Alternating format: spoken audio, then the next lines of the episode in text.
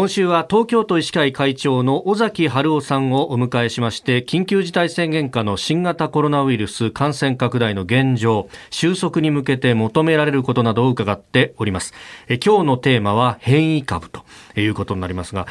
会長あの昨日もねお話伺った中でその今まではこう社会へのアプローチとして、まあ、会長特に気を使ってらっしゃったのはやっぱり全部をこう引き締めてもどっかで疲れちゃうと。で、なんとかしてこうやれば大丈夫だよというアプローチを結構されてたじゃないですか。10日間空けて会食すればとか。でも、そういうことが今回に関しては、この変異株に関しては、やっぱ言ってられなくなったっていうことなんですかね。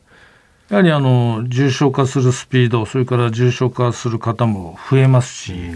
それから感染の力もですね、従来に比べたら外1.3倍から1.9倍高いということで、はい、やはり今までだったらこういう対策をしてれば、まあ、感染しなかったっていう例で感染してしまう、はい、あるいはお子様とかそれから学生さんなんかはですね、ほとんどかからない。まあ、かっても大したことないってことを言われてましたけども、最近はまたですね保育園とか、はい、あの小さなお子さんそれから学生さんでもかなり出てきてますし、10代の方の比率もあのこんな数パーセントっていうことじゃなくてですね、はい、10%とかそういうふうにどんどん増えてますのでね。だから若い方を中心に増えてるっていうのがこの変異株のやっぱり特徴でいずれこれが、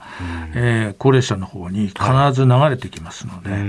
い、ですからそういう意味で今あの改めて、はい、えー、心をですねというか、ね、もう気持ちを一新してあの新しいウイルスができてきたと思ってですね、あの対処してもらう。ですからやはり、えー、月去年の4月のですねあなんか怖い得体の知れない、そういうお気持ちをですね、もう一度持っていただいて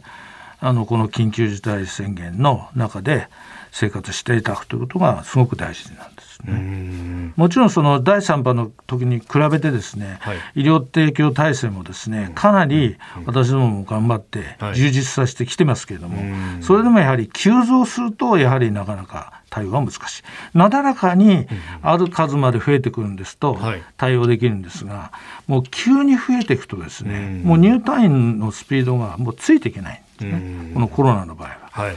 ですから急増は避けなきゃいけない。ですね。でそのインドの変異株っていうのもまたこれが、ね、二重変異だなんだといろんな言葉が飛び交っておりますが、はいはい、この、まあ、インド相当猛威を振るっているということですけれどもこの特性とかは分かってきてるんですか？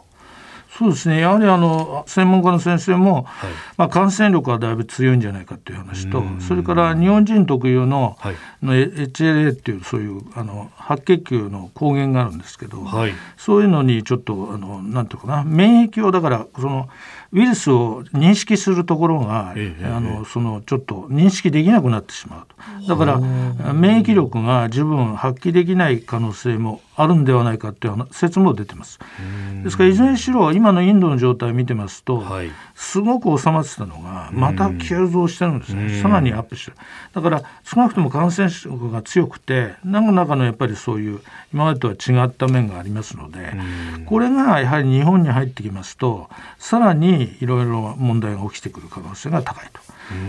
ですから今20人以上入ってるっていう説明が官房長官なんかからありましたけども、はい、やはりここはですね水際をですねしっかり強化して、はい、あのインドはですね変異株の扱いをまだ受けてないんですね。ですから変異株の地域ということを認定されれば、はい、3日間はきちっとこの